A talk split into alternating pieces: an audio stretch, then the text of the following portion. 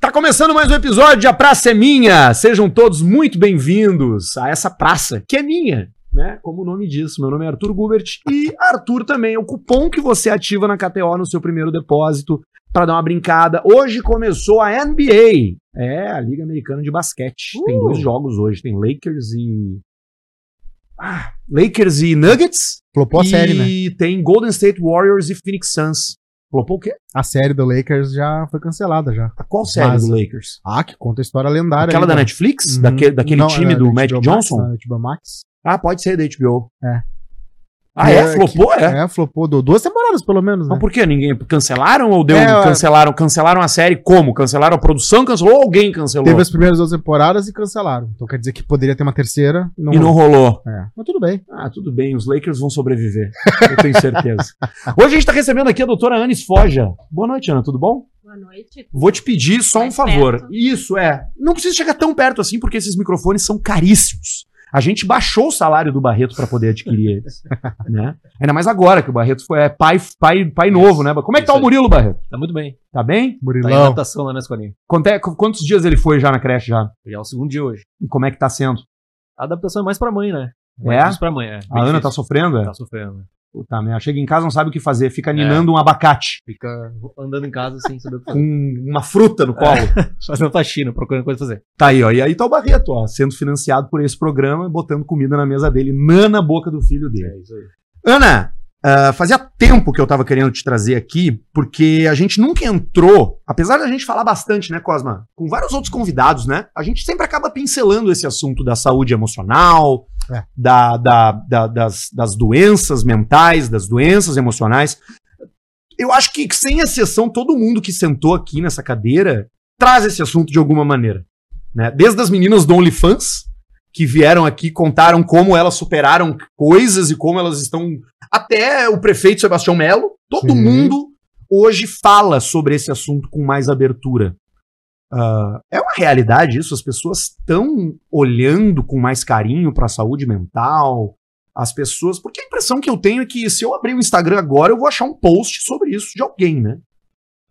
Tá rolando isso mesmo, assim? Acho que tá super rolando depois da pandemia, né? mais do que nunca ah, se abriu esse espaço para se falar de saúde mental, o que é uma coisa ótima, na verdade, porque a gente consegue falar mais sobre o assunto e desenvolver mais coisas, e isso vai até pesquisa e tudo, a gente abre mais ah, a vontade das pessoas de pesquisarem e tudo mais, e a, e- e a busca de ajuda, né? Só que a gente ficou com. a gen- ao mesmo tempo, isso é um problema, né? Claro que aqui é um espaço que vocês abrem para se falar. Então eu acho que vem. Assim como as pessoas na, no dentista, com a boca lá aberta, o dentista começa a falar e as pessoas começam a contar a vida também. Com- Sacanagem com- fazer pergunta. É, Dentista muito fazer sacanagem. pergunta é sacanagem. Dentista fala muito, é difícil, né? É. Não falar quando eles falam, é difícil de responder.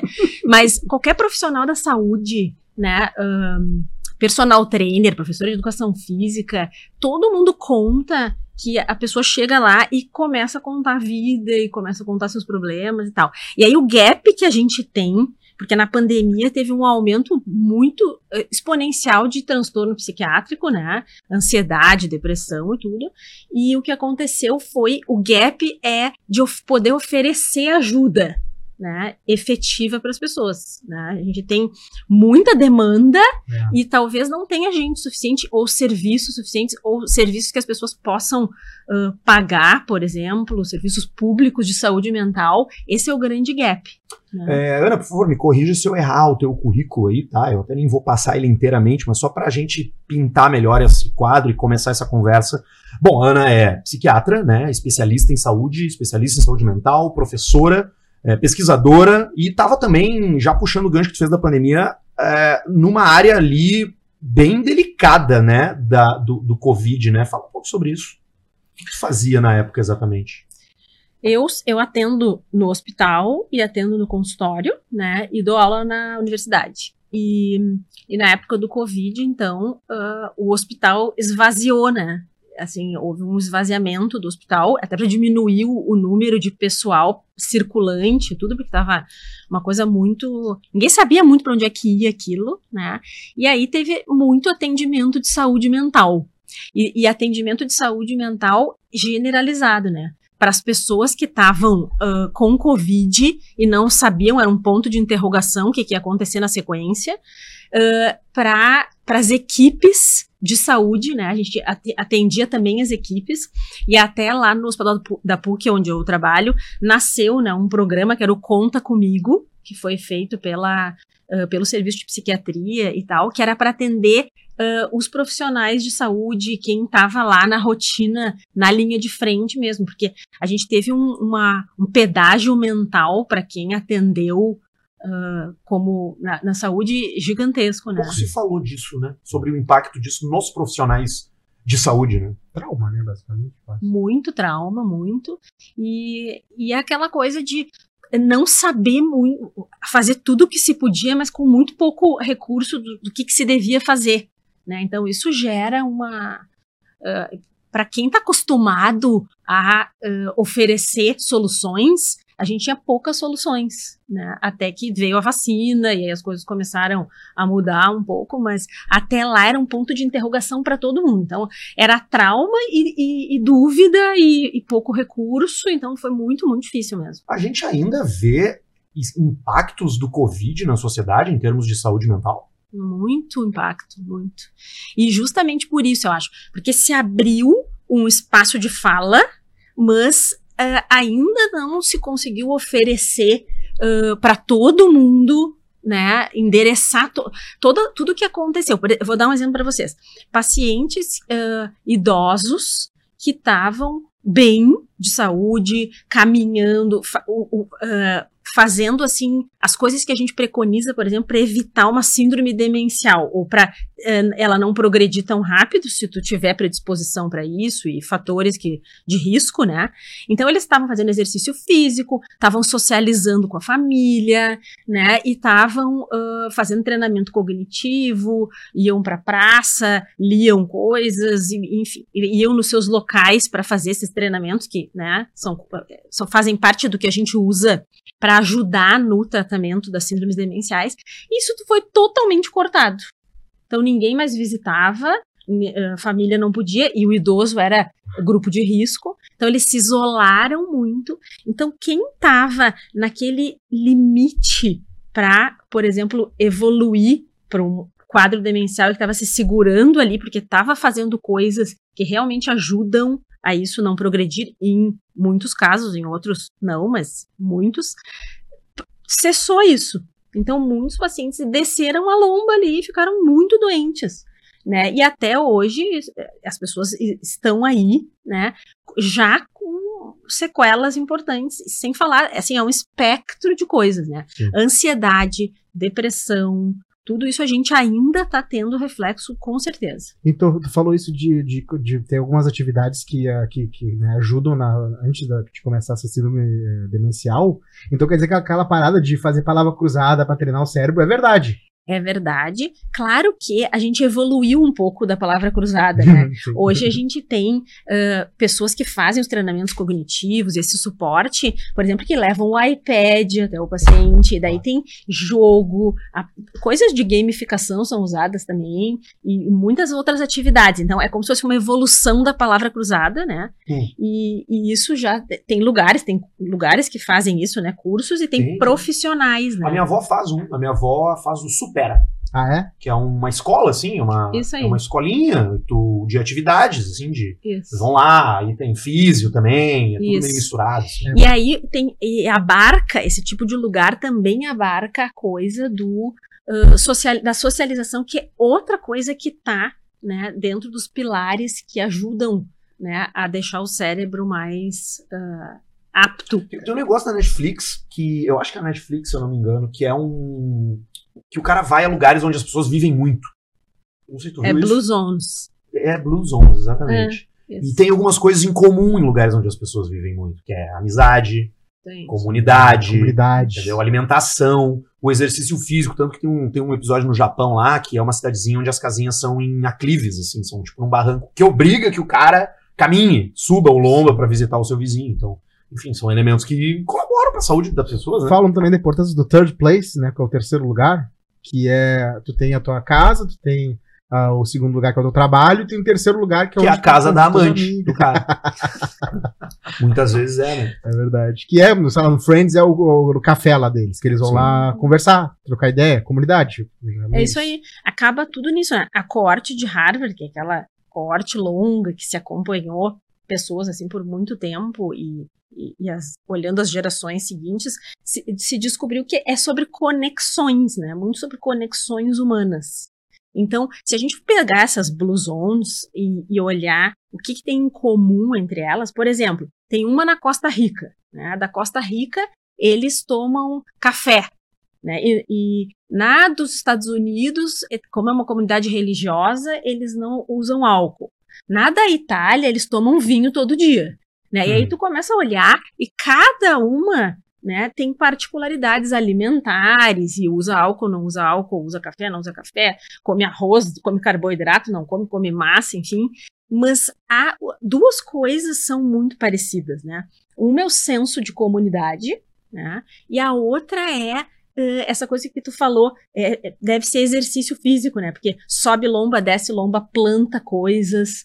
Então, tanto tu planta como tu dá pro teu vizinho e troca por outra coisa ali, e tu socializa, Uhum. quanto tu sobe lomba, te abaixa, e aí tem aquela coisa que a gente cada vez mais vê evidência de que fazer exercício antes da de, de ficar velho, de ficar idoso, ah, faz com que tu tenha mais longevidade, né? Então, tu ter músculo é importante para tu poder subir, levantar, sentar no vaso, não cair, né? E não ter uma fratura que vai te levar para o hospital, enfim. Então, é muito sobre essas coisas, né? Aproveitando esse gancho da conexão humana que tu, tu trouxe aí da, da comunidade e tal, é, hoje a gente tem isso em menor quantidade na vida de todo mundo, né? Diminuiu muito, né? É. Pô, antigamente a gente brincava, sei lá, é um clichê isso, né? Mas brincava mais na rua, ia mais na casa do coleguinha. A gente, enfim, precisava se deslocar até um lugar para fazer contato com alguém. Outro telefonava, né? Era uma ligação telefônica que durava alguns minutos. É, Ana, eu sei que é uma pergunta ampla e de uma resposta certamente muito longa e complexa, mas quais são os impactos da, da vida contemporânea de aplicativo, de rede social, de notificação, de likes, de seguidores na saúde emocional das pessoas? É enorme essa pergunta, né? Mas ela é, é, ó- é enorme. Mas é ótima, porque são várias coisas. Primeiro, a- a- isso é um caminho sem volta, né? Isso tá na vida da gente. A- O, o- o negócio é bom senso e equilíbrio. Né? Porque a gente também sabe que ficar demonizando essas coisas é meio, né, botar Enxugar gelo. enxugar gelo, Uhum. né? Então, como é que a gente transforma isso? Então, ãh, tem tanta coisa interessante que tu pode estudar, não tem fim, né? Eu li um negócio esses dias que, assim, estudar não tem fim, né? Então, tu, tu tem muito material ali que vem pela rede social, se tu quiser aprofundar, então, melhor ainda, e não ficar na superficialidade, é incrível. Mas, ao mesmo tempo, isso te desconecta, porque ah, ah, como tu acaba mexendo no sistema de recompensa do cérebro, eh, tu perde um pouco o timing daquilo, tu perde um pouco a noção do ambiente. E aí que tu, que é que- desculpa te interromper, mas o que que é o, o sistema de recompensa? o sistema de recompensa são áreas do cérebro interligadas, né? Se a gente for falar bem tecnicamente, né? eh, é, um, é um circuito que libera dopamina num lugar, né? Que é a área tegmental ventral anterior ali. Aí essa dopamina vai até uma outra estrutura e, é- e, e- e tu tem prazer, tu, né? Tem um libera aquela dopamina que vai para esse lugar e tu tem prazer. E quem eh, faz o circuito se fechar de certa forma é o córtex pré-frontal, né, que é o freio. Então tu tem muito prazer, mas tu precisa dosar isso, porque senão tu vai buscar só coisas que deem prazer, né? E aí o córtex pré-frontal, que é a área mais evoluída do cérebro humano, tanto se a gente for falar em evolução de espécies, é a última área que se desenvolve, né? A, a mais, uh, especi- a mais nova. mais nova em evolução e também a última a se, se ficar completamente formada na adolescência. né? Então, por isso que a gente faz tanta besteira na adolescência. Né? Porque ela tá não faltando freio. tá voltando freio. Ah, Né? E a gente, mais ou menos, essas coisas eh, são números, mas enfim, mais ou menos é pelos 25 anos que se forma totalmente.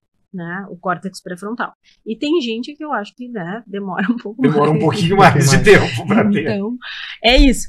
E aí tu entra, ah, as- os games, o celular e outras coisas que não necessariamente são eletrônicas levam ah, a, a estimular essa produção e essa circuitária, só que tu pode, dependendo de como funciona o teu freio, tu pode ficar nisso. Né? E aí tu te dá conta muito tempo depois. E aí tu perdeu um pouco a chance de conectar com outros seres humanos, né? Que também é um troço que gera prazer, mas que também ah, cobra um preço, também é, né, tem outras coisas que advêm dessa. Ali ah, na rede social, tu escolhe um pouco o que tu quer ver, né? É, é é parecido com, com droga isso? O efeito da rede social na cabeça, a gente vê as pessoas dizendo, ah, isso é como se fosse droga e tal. Tem, tem essa, essa relação, essa comparação? Tem, mas ela não é tão exatamente como. Existe todo um, um- uma. Ainda não foi para os nossos manuais, assim, de uma maneira tão característica quanto no transtorno de uso de substância, né? Ah, não se conseguiu incluir tão bem isso. né? Até porque as coisas não são só. As pessoas gostam de falar assim, é dopamina. E aí fica todo mundo falando de dopamina, assim, sem Uhum. saber, né? Tem muitos outros neurotransmissores, muitas outras áreas do cérebro que são afetadas. E também tem gente que entra mais na coisa e tem gente que entra menos na coisa Uhum. né? Então, isso é uma coisa que ainda está sendo estudada, mas sim, a gente já fala e já tem as dependências comportamentais, né? Que envolvem, por exemplo, o jogo patológico ele é uma dependência comportamental, né? Então até tem uma figurinha dos Simpsons que a é Marge? A Marge é a mulher dele. é. É, ela tá no cassino, né? Ah, tá. fazendo Uhum. assim, né? Então é uma coisa quase compulsiva, né? Ela fica naquela máquina, né? Uhum. Então ah, seria um correspondente ao, à circuitária do cérebro ali, né? Fica fazendo aquele movimento e não sai daquele negócio, né? E aí só tem que arrancar ela dali, porque senão ela sozinha não consegue. O córtex pré-frontal dela não tirou ela dali, né? Uhum. Então, Inclusive tem até umas estratégias. Eu vi um cara que falou que ele tem um celular inteligente, o celular da, da recompensa e o celular burro. O celular burro só é para ler livro, né? Que pode ali responder mensagens e, né, de trabalho, de e-mail e tal. E o outro sim, que é o da dopa- dopamina, que ele só usa umas janelas de tempo ali. Aí o cara abre, né? O Instagram, aquela coisa toda. Então tem gente Cara, é que tenta difícil, cara, estrategizar. É muito né? difícil tu. Porque assim, não sei se isso acontece com vocês, tá? Mas eventualmente eu sento no sofá, eu deito na cama e, ah, vou só dar uma olhadinha aqui, antes de dormir, ver uns memes. Aham. Pisca o olho, tipo, passaram-se duas horas. É bizarro. A tua percepção de tempo é, é. é comprometida, É parece. isso aí. Mas sabe que falando em a coisa dos games, né, de criança e adolescente e tudo, eu vi um cara esses dias falando sobre ah, era um era um videozinho e ele mostra ah, o lado como é que tu lida bem com isso, né? Então pensando assim, é um pai e um filho e aí o guri tá no videogame e aí o pai chama o guri, né? Várias vezes chama ah, pra vir jantar e chama, e ele tá de fone, e aí ele até tira o fone, mas ele bota de novo, e ele tá no meio de alguma coisa que ele tá tendo que fazer lá, e ele não vai sair dali e tal, mas bom, enfim, na terceira chamada o guri vem, né, e, e senta pra comer. E aí ele começa a falar com o pai e a TV tá ligada. E o pai, peraí, shh, shh, não, só um pouquinho, só um pouquinho. então, assim, e aí o cara faz vários vídeos assim, achei super interessante. O outro é o pai chegando uh, no quarto do, da criança, do, do adolescente, e sentando pra jogar junto, né? Então, isso é uma grande coisa. Tu- é, e aí a gente junta a pergunta que vocês fizeram, porque assim, tu consegue usar uma coisa que tá na vida da gente com a conexão humana. E aí tu senta do lado do teu filho e tu joga. E aí, se tu sentar do lado da criança e conversar com a criança e não desistir daquilo, não perde a conexão, ele não perde o game e a gente consegue dar um jeito nisso, né? Caramba, isso é muito real mesmo. Sabe que eu, sei, eu tenho várias memórias de criança, assim, porque eu ganhei um videogame muito cedo. Os meus pais estavam separados e o meu pai quis impressionar no Natal. Claro. E aí ele veio com um Super Nintendo. E ali mudou a minha vida, literalmente. Aquele momento é um momento importante pra mim. Eu me tornei um cara por causa daquele dia lá, daquele Natal. E eu Sim. jogava com meu irmão, nós jogávamos juntos. E é uma outra experiência, né? Hoje tem essa coisa de tu jogar online. E tem muita gente que tem amizades online, mas não tem Fortíssimas. amizades, amizades reais, né? É. Vive uma vida digital. Mas eu, mas eu não sei, eu tenho visto, eu tenho sentido que o hype do momento são é a conexão com a natureza, a conexão humana. Tá todo mundo falando disso de novo, né, cara? Olha a quantidade de gente que Ajuda toma muito. ayahuasca, cara.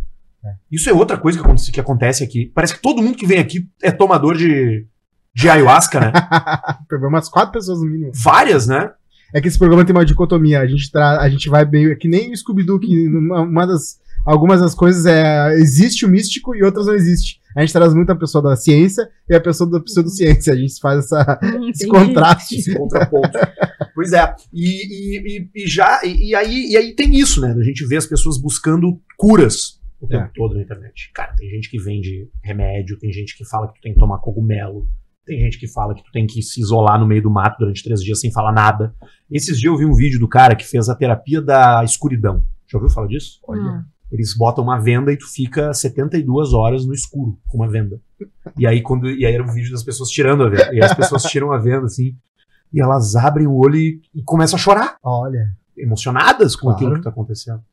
Né? Tipo, Sim, daí tu fez uma privação na pessoa e daí depois tu mostrou o que já tava lá antes da privação.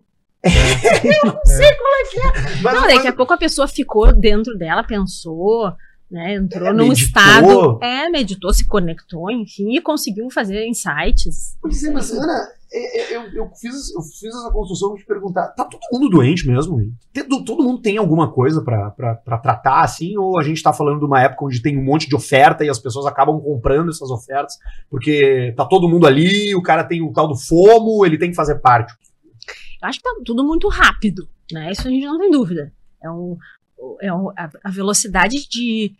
O input de informação é um troço gigante, né? Tanto que a gente fala que o mais importante para a escola do futuro, que já é a escola agora para mim, é muito menos sobre ah, o conhecimento, porque o conhecimento ele está à disposição, né? Claro que isso é uma coisa que a gente pode falar também, que é o conhecimento com responsabilidade, que foi uma outra sequela da pandemia, né? E que talvez leve para essas coisas todas aí que a gente chama de pseudociência, ou que não tem uma evidência robusta, né, para suportar, mas que as pessoas buscam como alguma fonte mais ah, acessível, enfim. Mas ah, eu acho que me perdi. Não, é, a minha pergunta era se tá todo mundo. tem- todo mundo tá doente mesmo. Se, se Ah, isso é. é uma. É, eu acho que tá rápido, é input demais de informação e uma necessidade de ter uma resposta, de chegar no fim de alguma coisa. E às vezes a gente precisa de um tempo, né? Um tempo de latência. Então a gente vê, por exemplo, na adolescência, ah, não. Existe, existe uma coisa chamada tempo de latência, que é um pouquinho antes, ali pelos 10, 11 anos, e a gente vê que os adolescentes estão passando direto para adolescência. Aquela pré-adolescência que existia, que é um troço Hum. que todo mundo para um pouco ali. Sim. Os guri não querem saber muito das gurias. Isso. As gurias também não queriam saber muito. Depois, as gurias um pouco mais rápido aparecer, depois os gurias atrás. Isso tá sumindo, tá diminuindo esse negócio, né? Porque tá tudo muito rápido. Então a gente diz que o tempo de latência ele tá mais achatado agora. Então é muito input. Mas aí falando de conhecimento, ah, tem e, e estar doente, né? Tem tanta informação para tu te comparar, tanto pro bem quanto pro mal. Tanta informação, informação, informação. E sem muita legenda, é tudo meio despejado na rede social. Então as pessoas estão sempre se comparando, né? Uma um exemplo bom, por exemplo, é ah, depressão pós-parto. Né? Depressão pós-parto é uma coisa muito grave, muito séria. Tem depressão pós-parto paterna, né? Materna e paterna, pouco se fala disso. Só que se tu abrir o Instagram, tu vai enxergar todo mundo. A mulher sai do hospital de escova no cabelo, né? Todo Hum, mundo amamenta, é super tranquilo. Se tu não, se tu não conseguir, tu vai chamar uma profissional para te ajudar e, tá- e vai dar tudo sempre super certo. E aí fica difícil para quem não tá passando por isso e, e mais ainda para quem realmente tá quimicamente doente, né? Tu aumenta a culpa, assim, como é que tá todo mundo maravilhoso e eu tô aqui, né, ah, me sentindo desse jeito horrível, sem conseguir dar conta de tudo que eu tô- tenho que dar conta com uma criança pequena, né? Então, é, a- isso sim eu acho que acaba adoecendo as É, pessoas. É isso que eu acho muito interessante, porque existe uma parada de, eh, de tu olhar as pessoas pela, pela aquela vitrine e tu idealiza, por exemplo, tu fala pra um cara, pra uma pessoa aleatória, ela fala que o Cristiano Ronaldo é o cara mais feliz do mundo. E existe uma coisa que eu li que eu acho muito interessante, que é, eu não sei como é que em português seria a, a, a escada hedônica, a esteira hedônica, que é no sentido de que o limite da felicidade ele, ele bate um teto.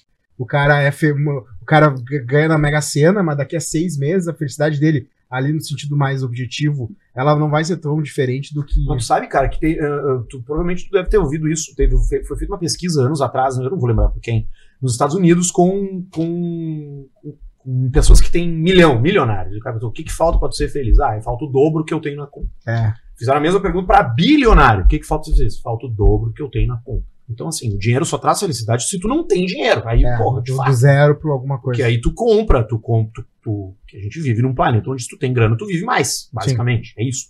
Agora, tem o limite. E essa coisa da comparação, ela não nasceu com as redes sociais. A gente sempre foi assim, né? Tipo, a grama do vizinho sempre foi mais verde, né?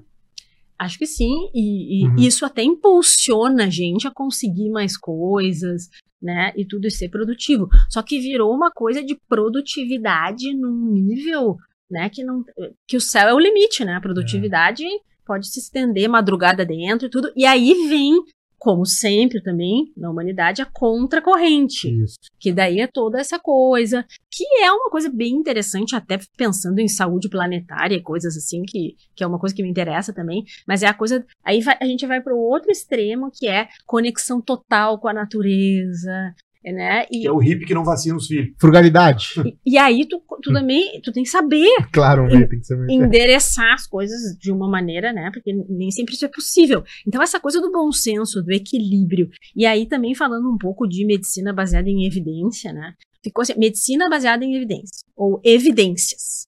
Então, tudo é evidência.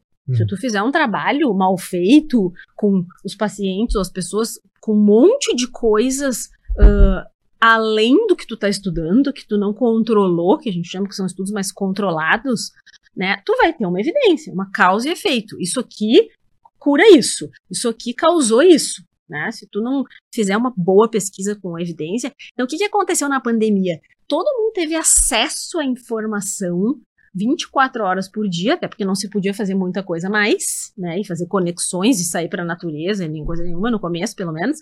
E aí se, se foi um banho de informação. Mas que tipo de informação?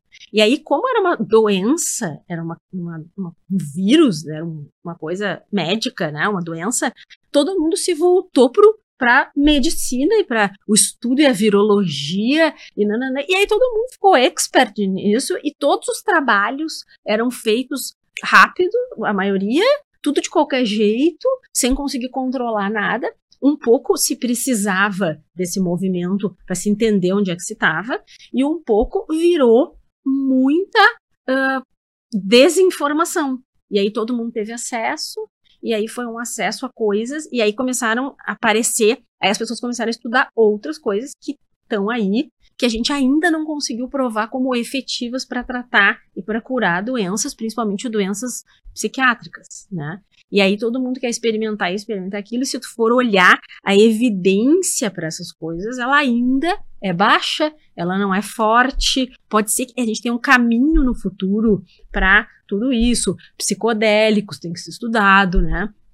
E outras, outras coisas que são coisas da natureza, que são coisas que né, se usam há milênios. Agora, o quanto isso pode ser muito nocivo para algumas pessoas é, é, Claro. esse é o ponto. né? O quanto isso pode abrir um episódio, por exemplo, de esquizofrenia em alguém que tem uma predisposição genética E não Como- fazem ideia, né? Nem e não sabe. faz ideia, exatamente, não sabe. Então é muito perigoso tudo, tudo isso, né? A gente Seria interessante, então, para uma pessoa que realmente quer ir a fundo na- na- nos riscos e tal, fazer um teste de, de- genético, assim, um 23andMe, um negócio. Eu não sei como é que no Brasil o acesso a isso, mas imagino que também ajude. né? a gente não tem isso tão claro para psiquiatria, para transtorno psiquiátrico, para transtorno mental, como a gente tem para oncologia, por exemplo. Ah, entendi. Perfil genético ainda não está maduro o suficiente Não. para saber alguma A gente tem algumas coisas para medicação, né, que são ainda, a gente ainda,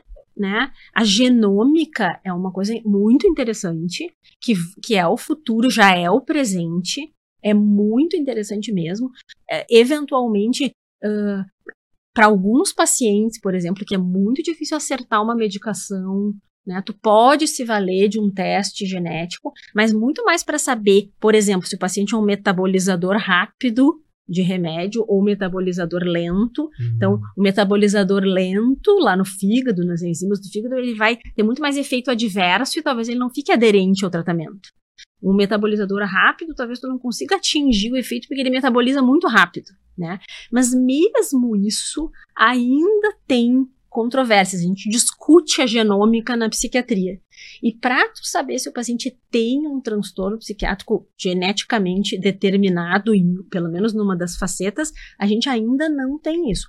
A oncologia está muito avançada na genômica e a gente acredita que na psiquiatria é muito multifatorial ainda. Como é que é o diagnóstico, Ana?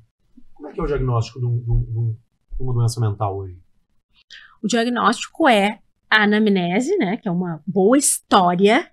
Isso aí num- isso é uma coisa muito, né, Old antiga, school. old school total e é totalmente atual e vai ser para sempre, eu acho, né?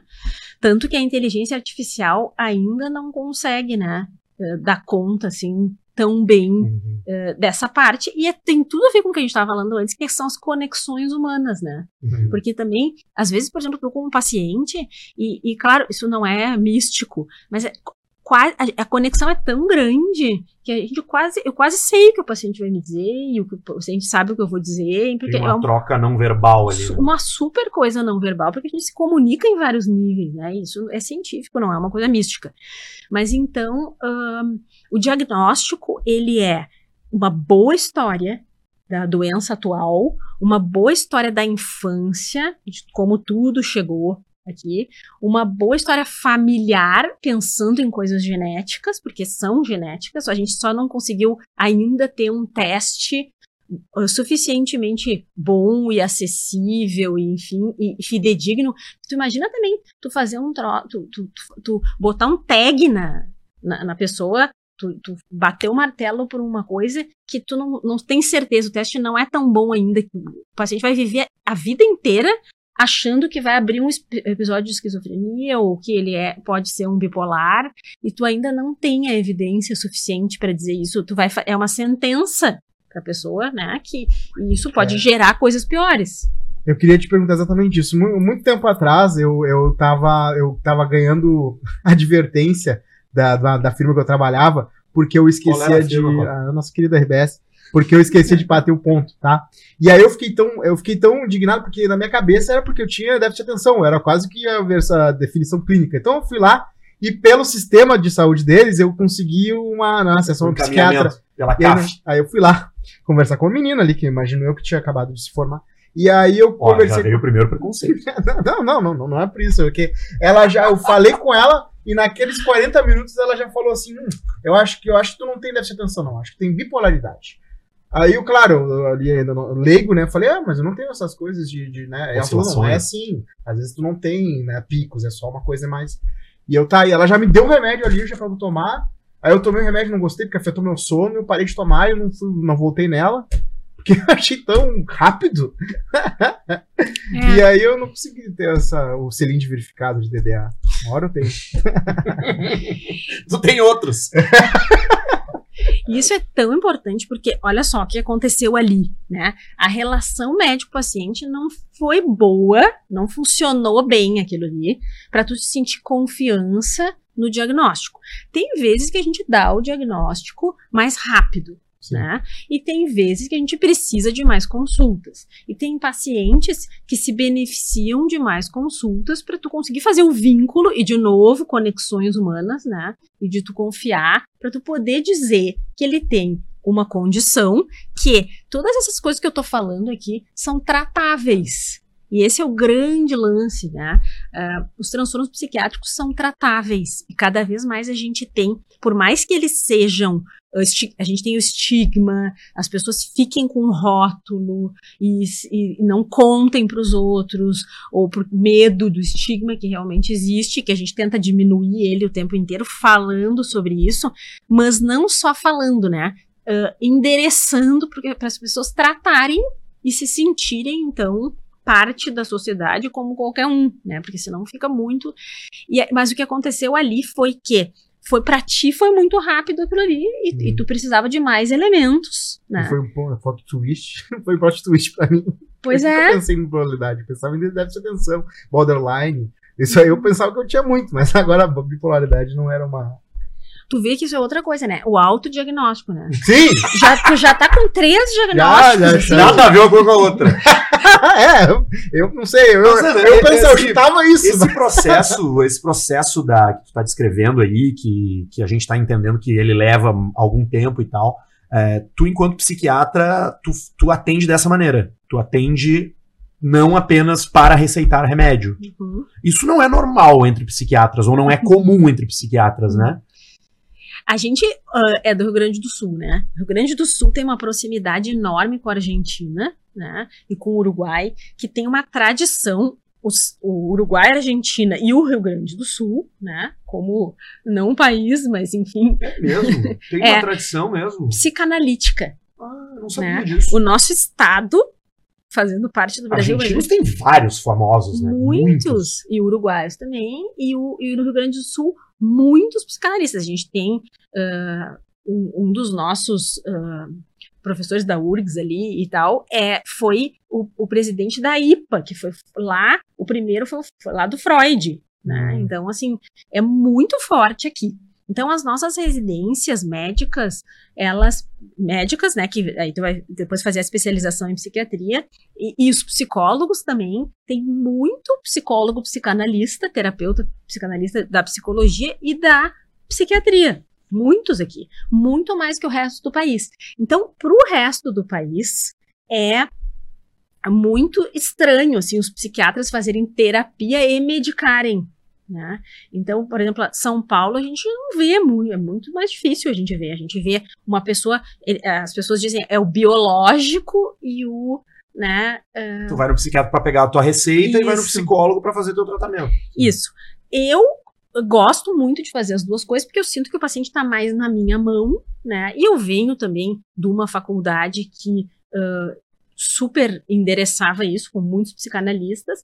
Eu hoje acho muito legal poder ter a parte ah, toda a parte química e toda a parte mais ah, psicológica juntas. Eu acho que funciona muito bem. Mas eu também gosto de trabalhar em equipe, né? O psicólogo eu medico e o psicólogo faz a terapia. Mas, ao mesmo tempo, eu não consigo trabalhar sem estar conectada com o psicólogo. Então, isso é uma coisa que eu gosto muito de fazer. A gente conversa, né? Com autorização do paciente. E aí é como se fosse uma pessoa só, né? A gente, um valida a, a, a coisa, a, conduta do outro, e aí o paciente se sente muito mais bem cuidado, ãh, atendido em equipe, ou atendido com um profissional que faz as duas coisas, que é essa coisa que o médico pode prescrever, né, que o psicólogo não pode. Uhum. Então, essas- eu gosto muito de trabalhar assim, mas tem gente que só medica, mesmo, né, uma coisa um pouco mais objetiva.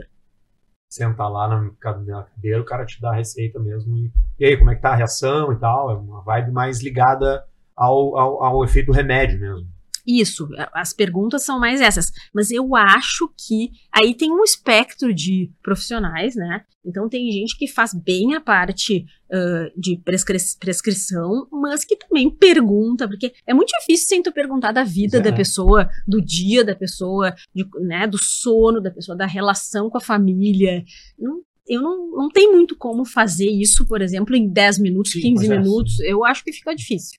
Tem algumas, algumas, algumas condições que são mais simples de medicar que outras, obviamente, né? Tem alguma que eh, geralmente não tem muito mistério, assim. Ah, essa pessoa tem tal coisa, só precisa dar isso aqui que geralmente funciona.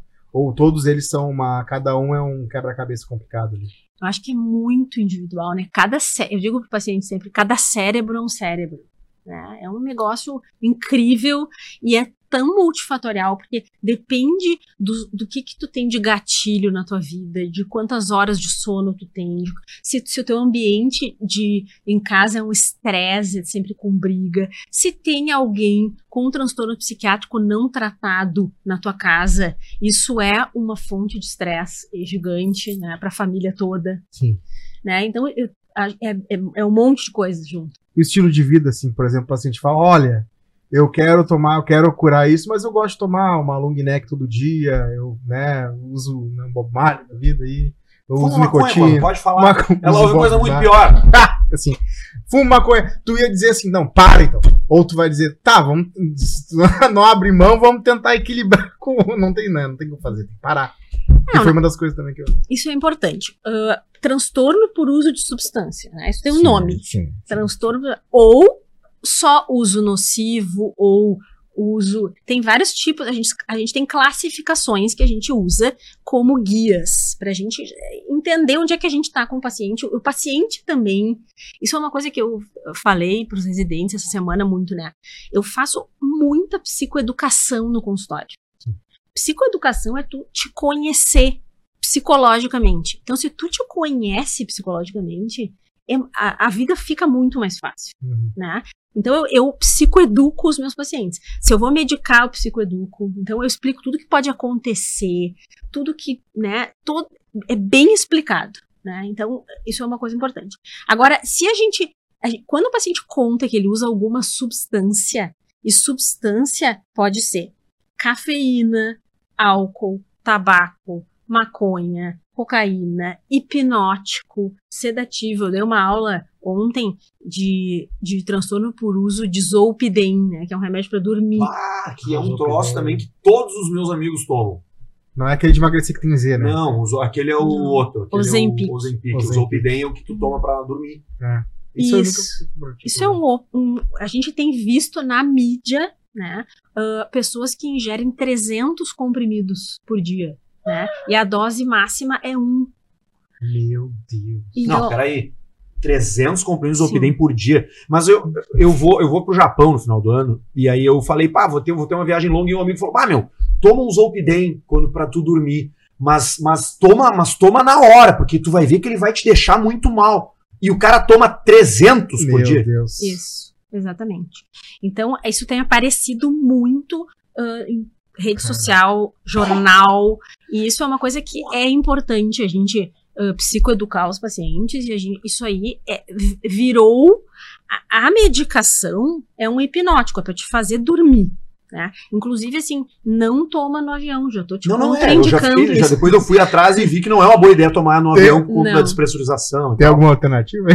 um Draminzinho? Ah, Dramin não dá mais sono. Dramin, Dramin não faz nem efeito. A amiga tem um de dor que ela usa pra ela. é Codeína. Não, não, mas mais leve.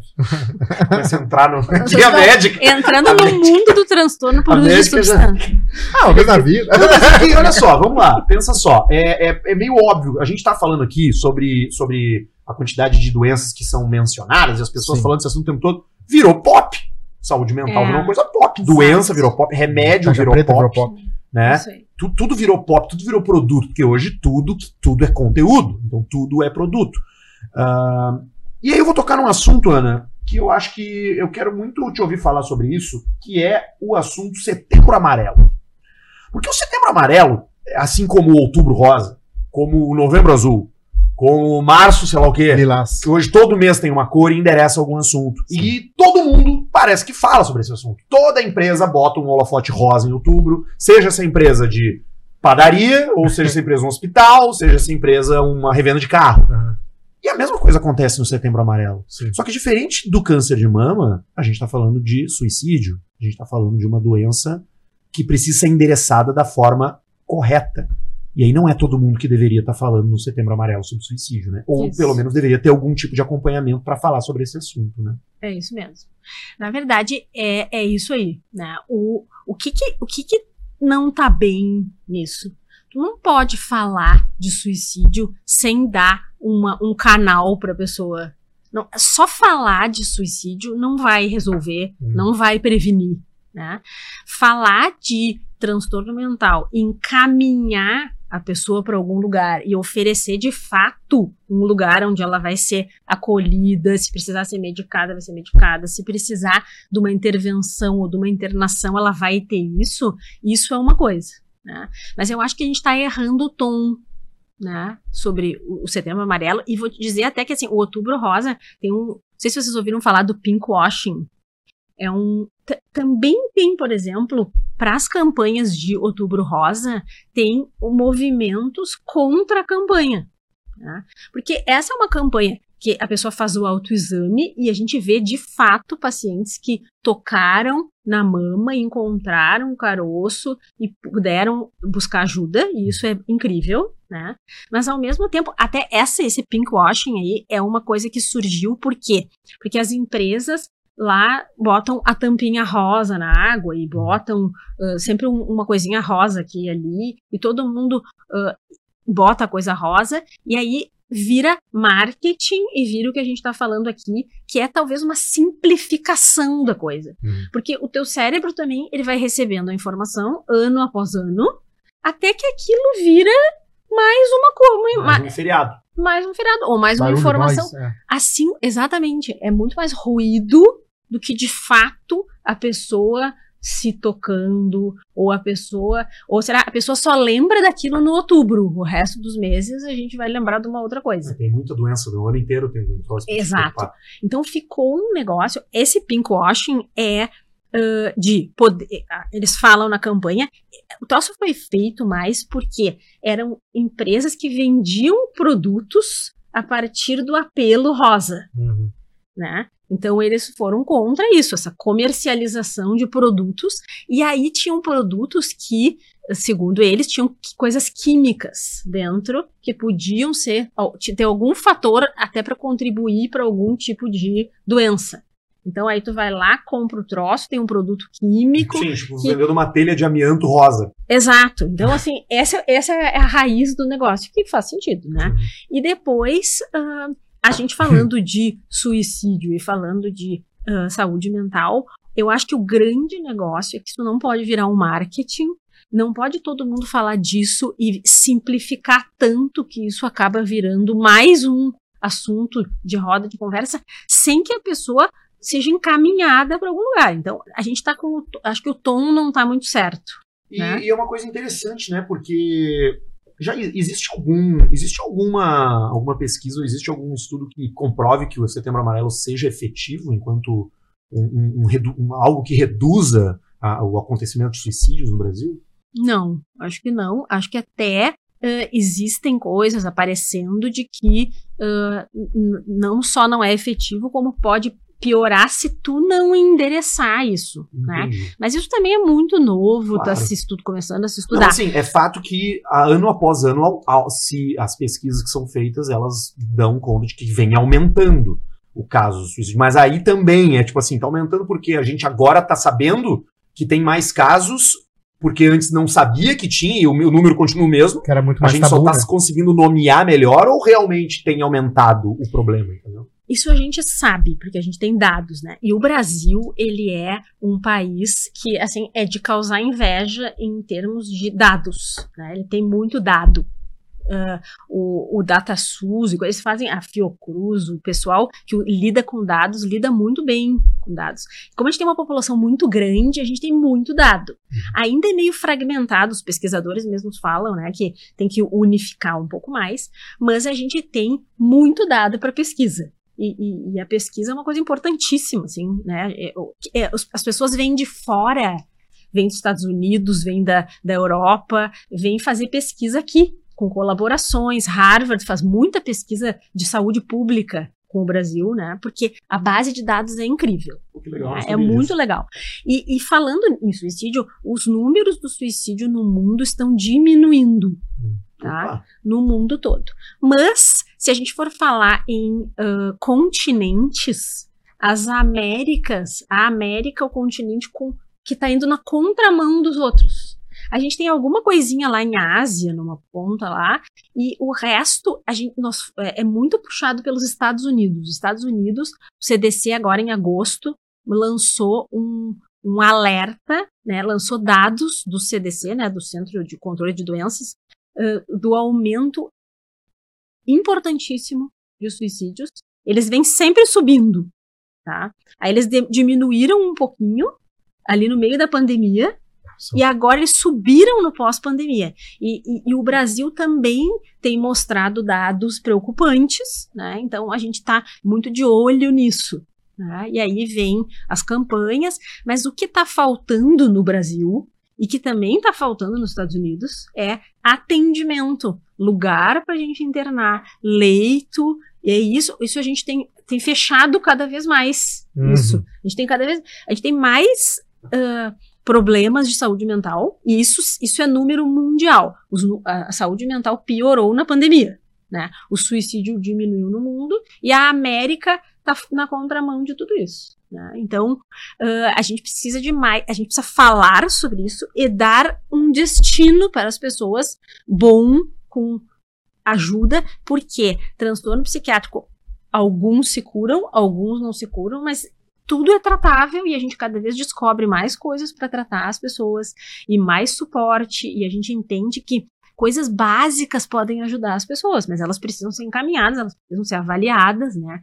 E a gente oferece pouco isso. Qu- Quando a gente fala de, de- desses dados de suicídio, a gente está falando não apenas sobre aquele suicídio clássico óbvio, né? Nós estamos falando também sobre abuso de substância, é, muitas vezes um acidente de- automobilístico que foi provocado, auto-infligido, né? Então é mais É. complexo que apenas aquela pessoa que comete Isso. aquele suicídio.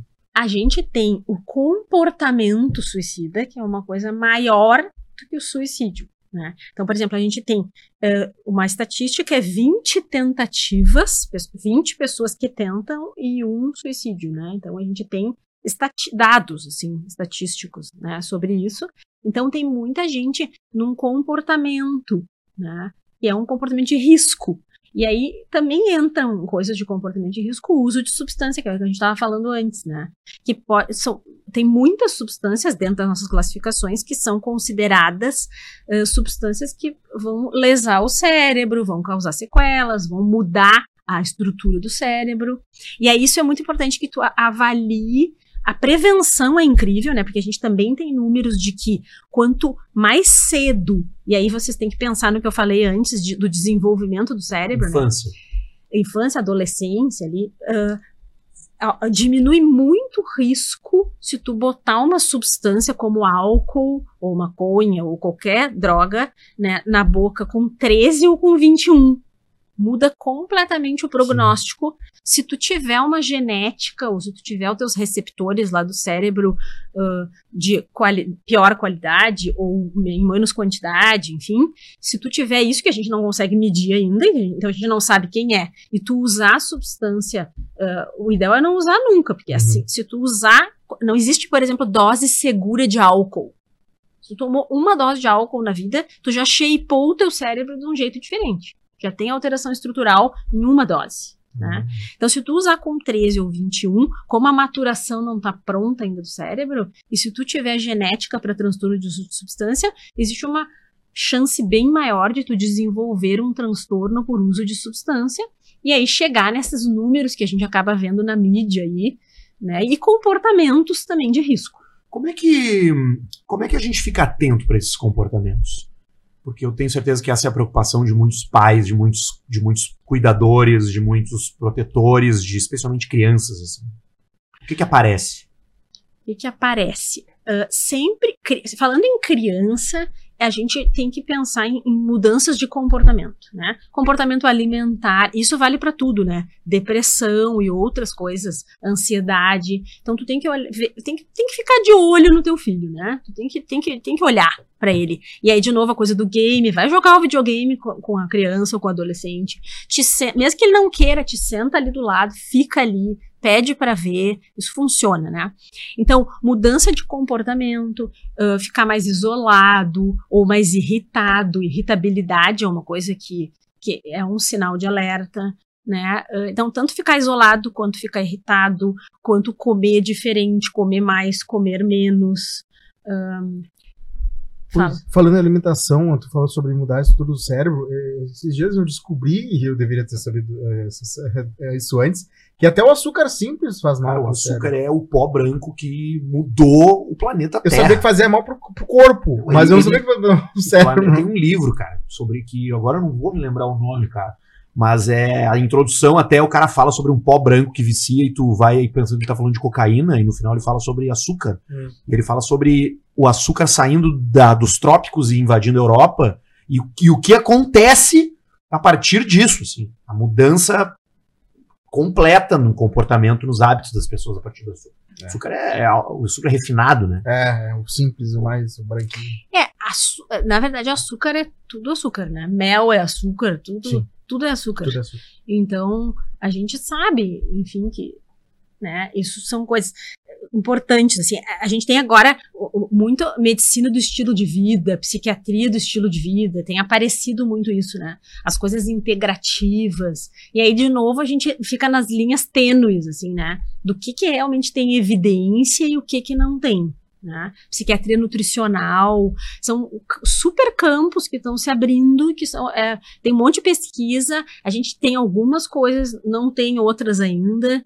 para bater o martelo, Uhum. né? Mas a gente não tem dúvida que exercício físico regular, né, de força, de resistência, é uh, comida de verdade, ultraprocessado já tem muito trabalho, né, com saúde mental, assim, ultraprocessado e saúde física. Sal- cada salsicha que tu come te tira 15 minutos de vida.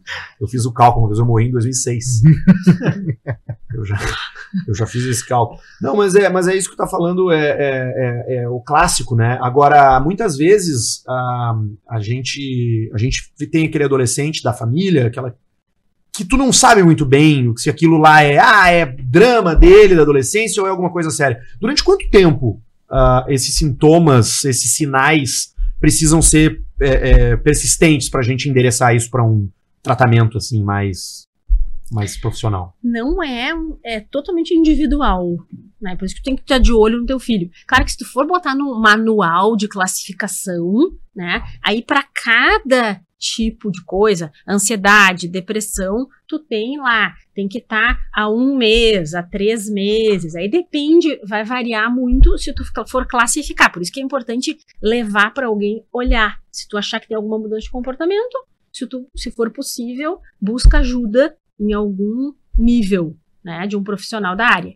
E, e, e- mais assim, a adolescência é uma transição. É, cara, eu era um adolescente É. problem- super problemático, mas não útil também, assim, pensava que era uma coisa Isso. Então, na verdade, se tu tiver dúvida, busca ajuda. Pergunta para alguém, faz uma consulta, né, se for possível. E eu acho que tem um esforço de eh, a gente oferecer cada vez mais serviços, mas a gente bate em alguns, alguns muros, né? Porque apesar de todo mundo falar de saúde mental, a saúde mental, ah, o tratamento da saúde mental, ele, ele tá, a gente tem muito mais coisas agora, né? A gente tem coisas novas, estimulação magnética, a, a ECT, que é eletroconvulsoterapia, que é um tratamento incrível, que, né? eletroconvulsoterapia. É, é isso é, é, é como eu tô imaginando que é? Dá um Não. choque no cara? É, é, um, é uma, uma corrente elétrica, mas é sob anestesia, com um psiquiatra, com um anestesista, no bloco cirúrgico, é uma coisa feita de uma maneira que, é, que, de novo, ficou estigmatizado lá, o eletrochoque, aquela coisa, a pessoa quebrava o dente, não tinha... Hoje não- isso não existe, é um tratamento O cara que assim, inventou lobotomia ganhou um Nobel. Pois é, exato.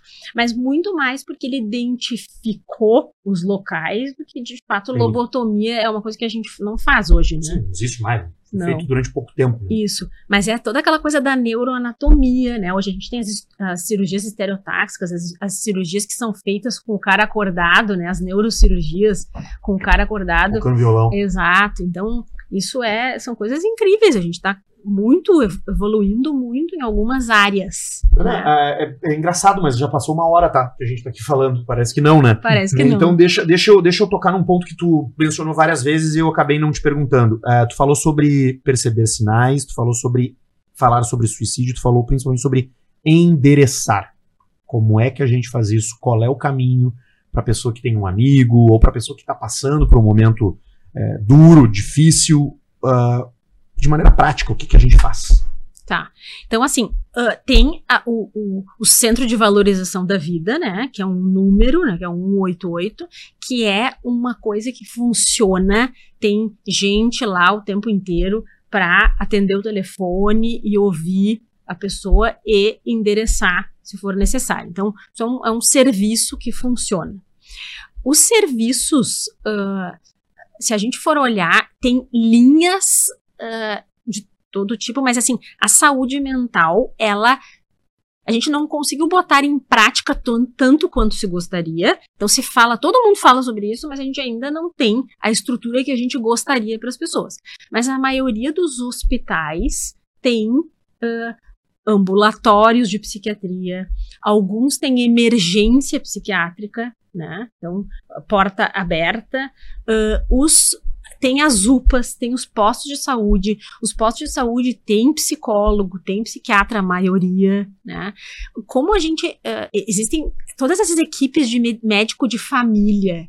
Eles, essas pessoas são incríveis, né? Os médicos de família, eles são, são equipes multidisciplinares, em, super especializadas, assim, em, no cuidado amplo, e elas estão nos postos de saúde. tá? Então tem eh, tanto tu pode ir até o posto de saúde e pedir eh, uma consulta, né? Quanto tu pode ir numa emergência psiquiátrica, né? Num hospital privado ou num hospital público, né? E pedir ajuda. E, e tem profissionais eh, de saúde mental em, em todos os níveis. Eles est- estão aí, né? Pode, eu, eu, eu gostaria que fosse muito mais acessível, mas tem gente para ajudar. Claro que o grande lance de falar sobre isso é isso que tu falou, né? Tu identificou uma mudança de comportamento num colega, né? Vai até a psicóloga da escola, fala, tem que falar, né? Tu identificou um colega de trabalho, vai até o psicólogo. Por exemplo, eu fui dar uma palestra no Ministério da Agricultura esses dias, Hum? né? E tinha um psicólogo lá dentro do, deles. E ele super conhecia RH? O psicólogo do RH, mas ele é um psicólogo para atendimento, assim, primeiro atendimento, Uhum. né? Mas ele é o mesmo ali, eu acho que ele, ele trabalha. Acho que no, no Ministério da Agricultura não é RH, né? Bom, é, porque não tem, Não não tem- tem, contratação, processo Mas é o, o- ele faz várias funções, mas era uma pessoa que sabia o nome de todas as pessoas que estavam ali me ouvindo, uma por uma, né? Então, tem gente, e às vezes tem gente que não é formada, mas que é um bom ouvido. E aí, para essas pessoas que são um bom ouvido, elas precisam, elas têm que pegar essa pessoa pela mão e essa oportunidade e levar até algum lugar. Seja uma emergência de hospital geral, uma emergência, um hospital que tem emergência psiquiátrica, seja, né, ah, marcar uma consulta com alguém. Todo mundo tem um conhecido. Se tiver convênio, o livrinho do convênio tem alguém, né? Então, esse é o eu acho que esse é o negócio, sabe? A, a gente não, porque também é desconfortável às vezes a gente vê alguém sofrendo, né? É difícil, a gente É, não e- quer entrar em contato. É, então, era isso que eu ia dizer. Às vezes é, tu fica tipo, ah, mas será que. Será que eu não vou cruzar uma linha se eu fizer um comentário, sabe? E quando a pessoa já tá procurando, já tá tomando remédio, já tá conversando com especialistas, e, por exemplo, meu pai tá com depressão. E eu quero fazer o melhor pra, né? Às vezes a, a minha, a minha irmã, minha mãe diz que é pra evitar os gatilhos dele, pra ele não ficar bravo, pra ele não ficar triste. Às vezes eu penso que pode ser até o oposto, porque aí pelo menos ele tem a terapia ocupacional se irritar comigo. Eu não sei. então eu nunca sei. Eu, eu não sei exatamente pra onde, pra onde ir. Como um bom filho deve agir, mesmo o pai já tá procurando ajuda, já tá ali. O que, que dá pra fazer pra, pra de repente dar um, um up nessa, Uhum. nessa- lidando com ele ali? E esse- isso que a gente tava falando, né? É, é muito difícil ver um pai assim. Hum. Então, às vezes, a gente se protege também disso, pra gente não adoecer, a gente se afasta, né? Então, é. ah, se, se a gente tá bem da nossa saúde mental, se a gente não tiver, e a família muitas vezes não tá, né? Porque se tem alguém doente em casa, muda o, o ecossistema todo ali, Uhum. né? Se uma pecinha do de xadrez se mexer, todo mundo, todas vão ter que se mexer, não dá pra só uma ficar andando no tabuleiro, né? Então, ah, se a gente tá com, não tá segurando essa onda, a gente precisa conversar com alguém pra poder ajudar o pai, Hum. né? Se a gente tá com a saúde mental em dia, a gente tem que dizer que a gente tá ali, né? E se a gente achar que o tratamento não tá funcionando, a gente pede pra falar com o profissional, pede a autorização do pai, vai na consulta junto, né? Então é muito sobre estar ali.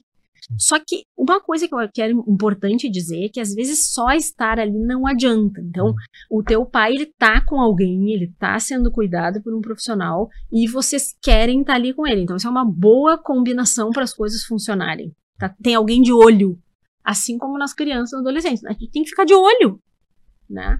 E outra coisa também, o tempo, eu sei muito bem que o tempo é um fator muito importante também para superar esse tipo de coisa, mas parece que demora muito mais do que tu imaginou. Ah, tu achou que em oito meses ia resolver, não, aí passa um ano, dois anos.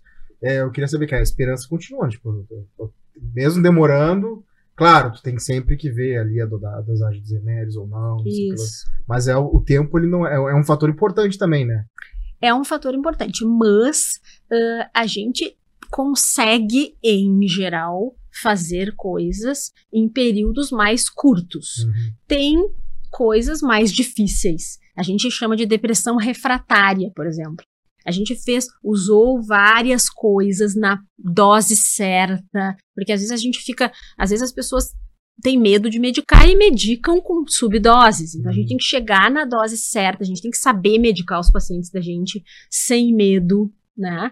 E, e- e saber o que a gente está fazendo. Então, se tiver na dose certa, se a gente tiver passado pelas linhas de tratamento, ainda tem mais linhas de tratamento para a gente encurtar esse tempo. Por quê? Porque muito tempo doente, a qualidade de vida fica muito ruim, né? Então, em geral, a gente consegue ou curar, ou tratar o episódio, ou ãh, diminuir o tempo de doença, ou controlar a doença em um período mais curto, né? Mas, enfim, a, a gente tem recurso para isso Apagar o incêndio primeiro, né? apaga o incêndio e depois minimiza os prejuízos, né? Antes tu tinha perguntado do ah, tipo manda parar de usar, né? No transtorno de uso de substância tu tem duas opções, né? Que uma é abstinência total, Uhum. tu vai fazer proposta pro teu paciente, e a outra, claro que depende em que grau as coisas estão, né? E a outra é redução de dano. Então tu vai combinar com o teu paciente e ver o que, que é melhor para ele. É melhor tu ir reduzindo e botar data para parar e data para reduzir, vai encontrando o teu paciente, ou é melhor tu ele diz para ti não, eu quero parar tudo. Tá, então nós vamos marcar data para parar tudo e eu vou te dar suporte aqui químico e psíquico para tu conseguir fazer isso. Mas tem duas estratégias. Então, tem muita estratégia, tem o, o que eu quero dizer é que assim, tem como ajudar as pessoas. E cada vez mais a gente tem recursos. Chegar até os recursos, a gente tem que melhorar isso. Como sociedade, como né, a pandemia expôs muito as fragilidades do sistema de saúde do mundo inteiro. Né? Tanto que se a gente tiver outra pandemia, a gente, a gente precisa. E, uma, uma aula que eu dou é sobre isso, sobre saúde global, né? Que, e, e os, os alunos, a prova era eles fazerem um pitch sobre algum assunto. E alguns escolheram, dentro das matérias que a gente deu, ah, como se preparar para uma nova pandemia. Então é isso que os governos têm que estar fazendo agora, é isso que todo mundo tem que estar fazendo, é se preparando, porque se acontecer, E provavelmente vai acontecer. pode ser que sim, né? Que a gente esteja pronto para isso e com menos desinformação, com melhor uso da informação, né? E com um sistema de saúde mais robusto para poder atender as pessoas. Verdade. É isso aí, Cosminha. É isso aí. Ana, muito obrigado Muito por ter bom. vindo. Adorei. Pode me chamar Eu de poderia entrar em outros assuntos aqui, mas acho que tu vai ter que vir de novo aqui outra vez pra gente falar de mais Claro. coisas. novo. Estamos aí. Sensacional. Você compartilha esse episódio com seus amigos e você também se inscreve aí no canal, porque senão o filho do Barreto vai ficar sem alimentos, tá bom? Porque os microfones eu vou vender. Usa o cupom Arthur lá na KTO. Beijo pra vocês. Tchau. Tchau.